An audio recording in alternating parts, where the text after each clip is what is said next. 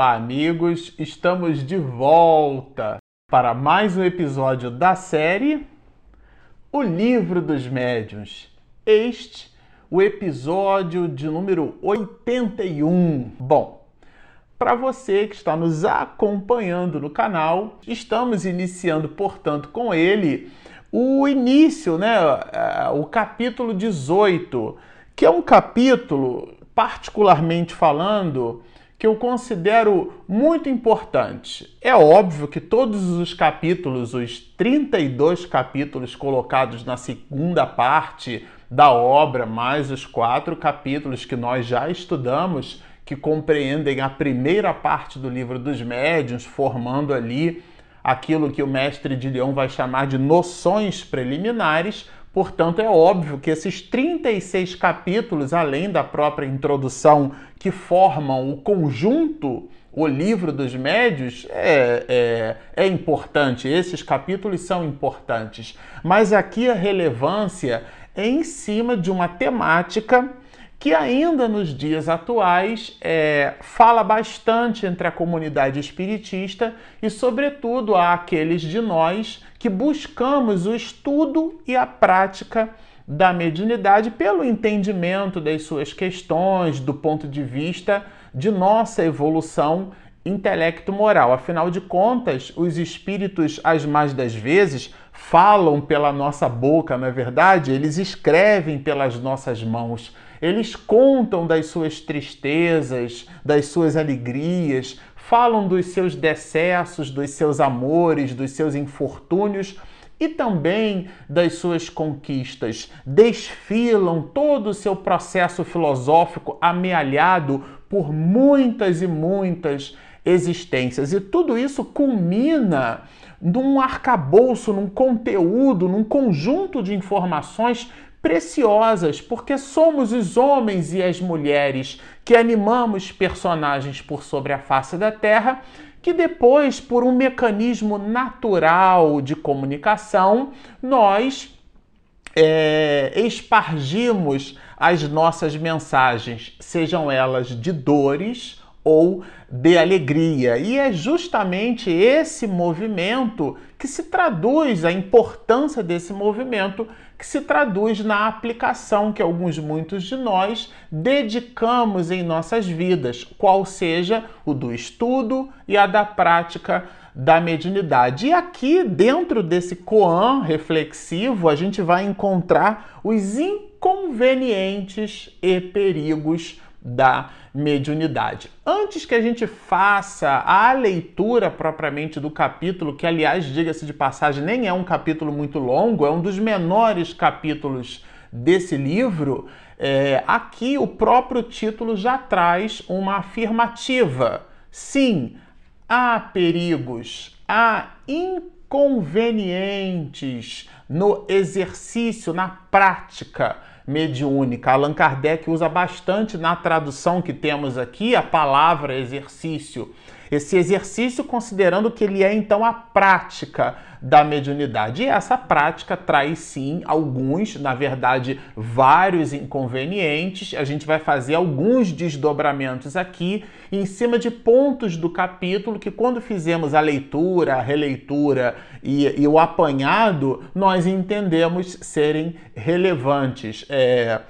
O que vale a pena citar é que a maioria de nós coloca o livro dos Espíritos, é natural que seja assim, como um livro a porta de entrada para o estudo do mundo espiritual que se faz através de mecanismos reflexivos, através de perguntas, considerando a reflexão o componente essencial dos processos filosóficos, é natural que a gente diga que o livro que expressa o teor de filosofia da doutrina espírita seja o livro dos espíritos, afinal de contas, é um livro de perguntas e respostas, muito embora existam muitas questões no livro dos espíritos que são questões apontadas como item, mas não são perguntas de Kardec aos espíritos. São apontamentos do próprio mestre de Lyon e também de espíritos luminares, espíritos de escola, que ele amealhou em cima de um determinado contexto e organizando de forma sistemática,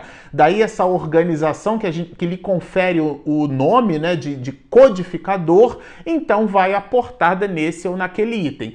Mas aqui, por uma coisa ou por outra, não é só o livro dos Espíritos que é esse livro de filosofia ou esse ato de questionar, de refletir. Porque vamos lembrar que questionar não é só simplesmente fazer perguntas elas precisam estar dentro de um contexto, de um halo de inteligibilidade, né? E é isso que Kardec, que Allan Kardec fez. O que aqui no capítulo 18 ele certamente o faz igualmente é alinhar determinadas perguntas na direção da proposição do próprio capítulo, que são os inconvenientes e perigos que a mediunidade, que a prática, que o exercício mediúnico pode fornecer, pode favorecer. Aqui são poucos os itens. A gente vai falar sobre a influência do exercício da mediunidade sobre a saúde, se é que ele existe, a gente já vai ver isso aqui. Depois ele trabalha ainda como um desdobramento da mediunidade na saúde, mas efetivamente sobre a influência da mediunidade no cérebro. E depois, e por último, e também não menos importante, é essa influência do exercício qual seja o da prática mediúnica sobre as crianças e também tem uma abordagem aqui sobre os jovens. Então, as crianças e os jovens. Fala, a gente vai estudar aqui sobre a questão da idade, da melhor idade para a prática e para o exercício da mediunidade. Tudo isso vocês vão acompanhar conosco. E a gente já pede para você que está nos assistindo, se você está gostando do nosso material, por favor, dê aqui o seu like, porque isso ajuda lá no motor do YouTube a encontrar o nosso vídeo nas pesquisas. Bom, vamos começar estudando aqui da influência do exercício da mediunidade sobre a saúde. E como dissemos, Allan Kardec distribui esse capítulo nessa dinâmica de perguntas e respostas. A primeira pergunta que ele faz, que está no item 221, aliás, é o item que abre o capítulo, né? Ele vai dizer vai perguntar sobre o que ele mesmo vai chamar de estado patológico se a mediunidade pode, né, é, se ela é algum indício, se ela pode ser representada como um estado patológico. Entenda-se aqui estado patológico por algum fato doentio. Se a mediunidade, ligando aí a tradução da pergunta, muito embora esteja traduzido aqui para o português, mas para ficar mais fácil da gente entender qual era o propósito, é se a gente pode comparar, entender e perceber a mediunidade como sendo um, um ato, um fato patológico. Né? Então a pergunta é assim: a faculdade mediúnica é indício de um estado patológico qualquer, quer dizer, qualquer tipo de patologia ou doença, ou simplesmente de um estado anormal? Bom, esse, esse prefixo a é a negação do normal. Anormal, não normal. Então o médium seria aquele que visitaria a não normalidade, isso a gente já estudou certamente no capítulo 14, mas aqui Allan Kardec, a gente sempre gosta de dizer que a didática que ele usa é pela repetição de determinados processos. A gente vai perceber isso, inclusive, em muitos autores, né?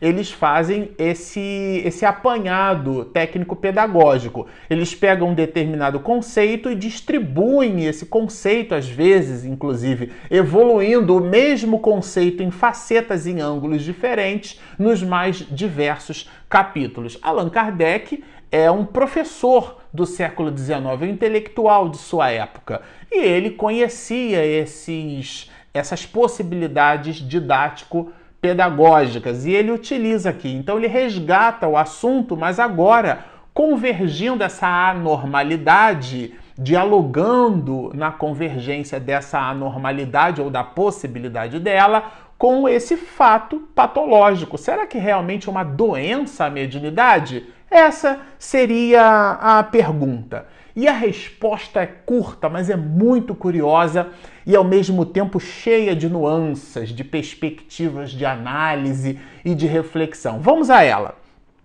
Anormal às vezes, mas não patológico. Há médiuns de saúde perfeita. Os doentes o são por outras causas. Aqui o que é interessante analisar na resposta, dentre as várias possibilidades, é que no início da definição de mediunidade, item 159, quando nós estudamos o capítulo 14, a gente vai perceber que nós chamamos de mediunidade a possibilidade que alguns, muitos de nós possuímos é, de sentirmos a presença, a influência é a palavra utilizada a influência dos espíritos. E essa influência pode se manifestar, está lá no item 159, nós estudamos isso largamente, num grau qualquer. E esse grau é que no meio espiritista a gente costuma chamar de ostensividade. Então, ah, o médium ostensivo seria aqui pegando carona na tradução do francês para a língua portuguesa, esse mesmo grau. E nós, no estudo da mediunidade, nessa, no estudo do entendimento desse grau, a gente ancorou o processo dentro da valoração é, fisiológica.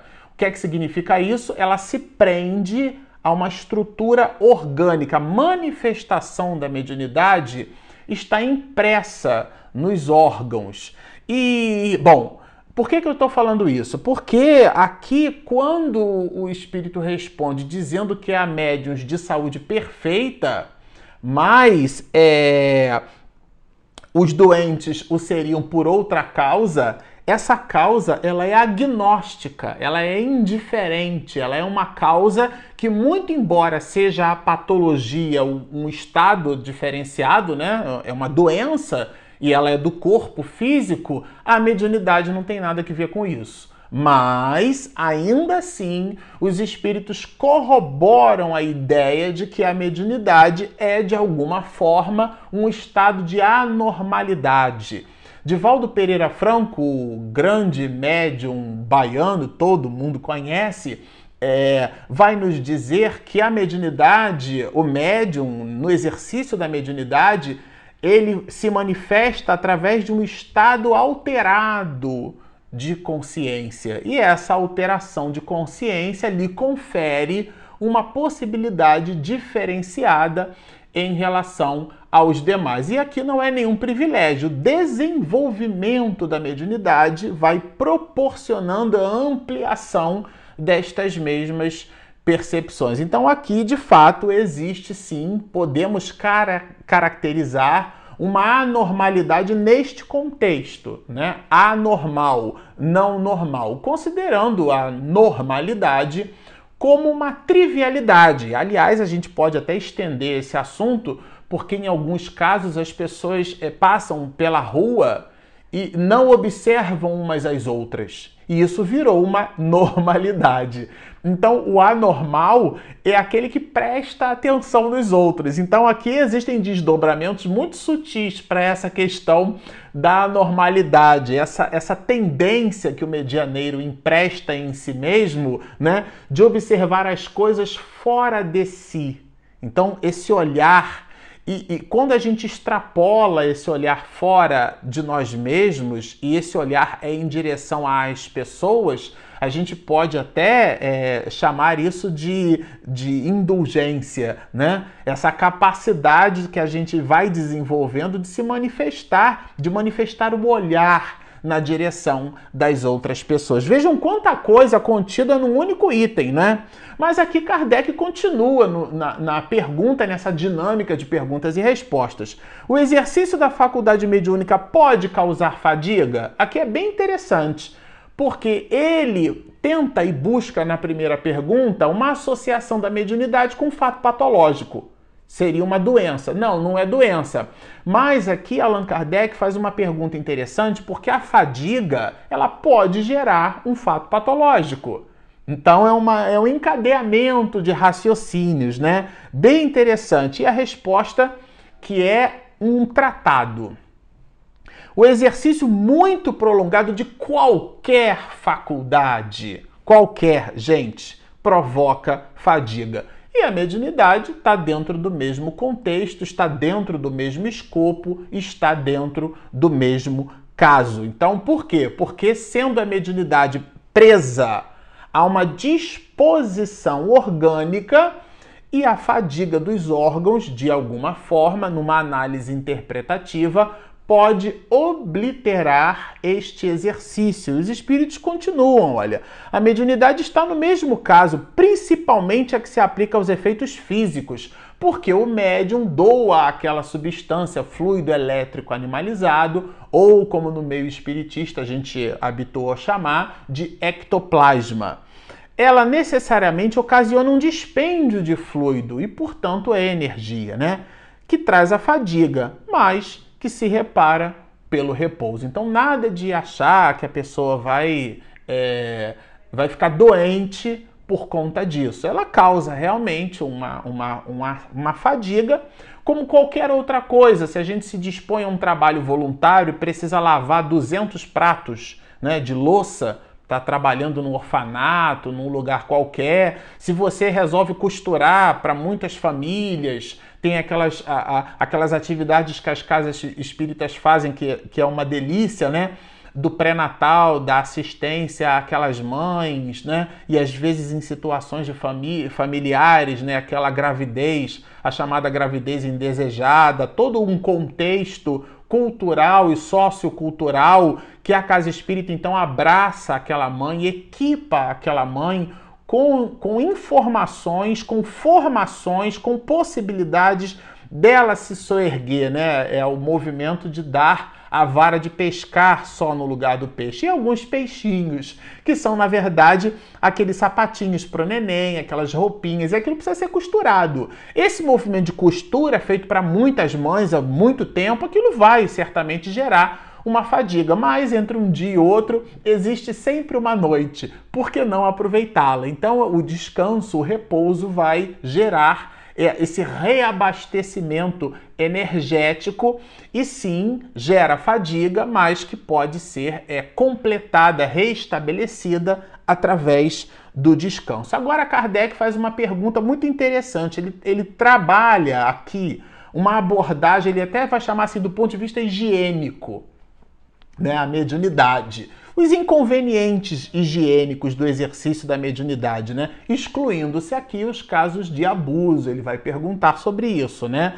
E, e a resposta, ela oscila na pessoa do médium. Os espíritos vão responder que isso tudo vai depender é, do médium. Mas vai depender do que? Do estado físico do médium e, igualmente, do estado moral do médium. A compleição do médium para agir dessa ou daquela forma. É, isso aqui é um ponto de atenção muito é, interessante. Agora, ele, falando ainda de inconveniente, ele vai buscar dos espíritos. É, é, é uma relação de inconveniência, né? já que a gente está falando dos inconvenientes e perigos da mediunidade. Ele incita os espíritos a dar-nos informações mais detalhadas a respeito da inconveniência. E aí os espíritos, em cima desse movimento, vai dizer: "Eu já disse que isso depende do estado físico e moral do médium. Há pessoas que devem evitar qualquer causa de superexcitação, e o exercício da mediunidade é uma delas. Então não é fora da mediunidade não há salvação, é fora da caridade não há salvação. Às vezes a pessoa imagina que a mediunidade sem se eu não poder, se eu não for à casa espírita na reunião mediúnica, eu estou fadado a ir para um umbral, que eu não posso é, nem me dar, me reservar ao direito de ir para nosso lar. Lembrando, gente, que nosso lar é uma colônia espiritual de tratamento. Às vezes, André Luiz deixou isso muito claro na obra Nosso Lar, mas a gente coloca como anseio, como desejo nosso lar, né? É, considerando ali um, um, patamar evolutivo diferenciado, mas na verdade trata-se de um hospital, como alguns espíritos gostam de chamar de nosocômio, né? Que é um hospital. E aqui, por último, ele vai atribuir para nós a ideia da influência do exercício da mediunidade, fazendo um desdobramento nas questões da saúde, agora onde? Sobre o cérebro.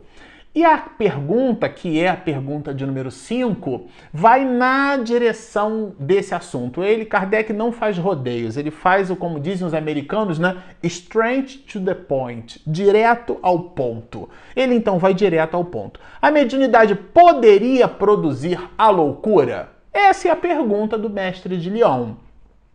A, so, a sobrecitação, como vai inclusive respondida é, no, na pergunta anterior, a de número 4, essa sobrecitação poderia né, levar a pessoa à loucura. O doutor Bezerra de Menezes já expediu livros nessa direção, Manuel Filomeno de Miranda, que é um autor, inclusive, que nós estudamos aqui. Aliás, se você está nos assistindo, por favor, inscreva-se no nosso canal se ainda não estiver inscrito. Nós temos vários livros sendo estudados e um deles é esse, o do nosso querido Manuel Filomeno Batista de Miranda. Mas Vamos para a resposta dos espíritos. Será que há loucura no exercício da mediunidade? E a resposta começa com advérbio de negação não mais do que qualquer outra coisa, desde que não haja predisposição para isso, em virtude de fraqueza cerebral, uma sobrecitação Há, inclusive, os médiuns, e nós também já estudamos isso, quando visitamos o capítulo 16, quando exploramos com Allan Kardec o quadro sinótico, a gente deu uma passeada pelos vários tipos de médios e de manifestações mediúnicas medianímicas, tanto do ponto de vista moral quanto do ponto de vista da compleição do exercício medianímico. O que, que eu quero dizer com isso? A psicografia, a psicofonia, a vidência, a audiência, tudo isso, dependendo da pessoa, pode sim gerar essa sobrecitação. E é disso que tratam os espíritos. A mediunidade não produzirá loucura, se esta já não existir em estado rudimentar, quer dizer, uma predisposição, uma condição predisponente. Ela já existe ali como um princípio germinativo. A gente conseguiria né, conceber a, a, a árvore é, pela semente. Porém, se o seu princípio já existe, o que facilmente se reconhece pelo estado moral da pessoa, a compleição. Tem gente que tem aquela tendência a ser raivoso, tem gente que tem aquela tendência a ser mais calma, a ser mais paciente. É o traço de caráter da pessoa, né? O bom senso nos diz, olha o que, que fala o texto. O bom senso nos diz que devemos ser cautelosos sob todos os pontos de vista pois qualquer abalo pode ser prejudicial. Então aqui a gente já observa que não é, vou repetir, não é fora da mediunidade, não há salvação, é fora da caridade e às vezes é uma caridade dependendo da situação, e essa avaliação clínica deve ser feita por um médico. É muito importante que a gente entenda isso, que aquela pessoa, a depender da abordagem clínica que seja feita, ela então seja. É, ela tenha, tenha um tempo para ela para se tratar, porque afinal de contas, quem é médium é médium da vida e na vida, e não necessariamente em uma hora, uma hora e meia ou duas à mesa na casa espírita em uma reunião. Bom, nós ficamos por aqui, como vocês observam, é um material maravilhoso e a gente sempre gosta de repetir. Se você está nos ouvindo pelas nossas ferramentas de podcast, nós temos o nosso aplicativo gratuito. Então, portanto, inscreva-se no nosso canal, baixem o nosso aplicativo, sigam-nos. E muita paz.